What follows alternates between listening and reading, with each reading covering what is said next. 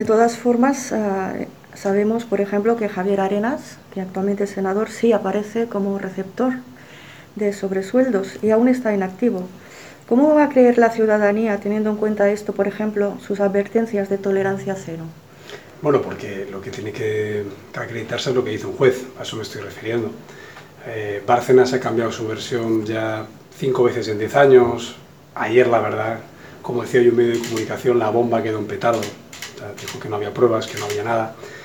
Y, y por eso, bueno, yo, yo, siempre tengo que esperar a lo que, lo que un juez haga. Si alguien es imputado es cuando se activa el procedimiento interno, esa persona se abre un expediente y si es condenado es expulsado. Y eso es lo que yo estoy haciendo.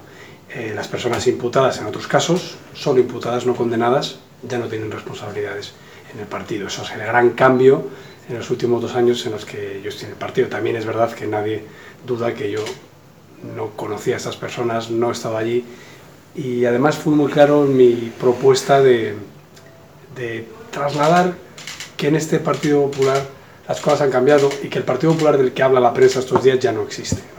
Dicho eso, eh, también eso es compatible con decir que yo pido el mismo rasero para todos los partidos porque la presidenta del PSC, Nuria Marín, está imputada y no solo es que la hayan suspendido de militancia, es que sigue haciendo campaña, es que es miembro de la ejecutiva de Pedro Sánchez por decisión de Sánchez, es que es la alcaldesa de Hospitalet, es que es la, la, presidenta de la Diputación de Barcelona. Eso sí que es grave, imputada por una cuestión administrativa grave.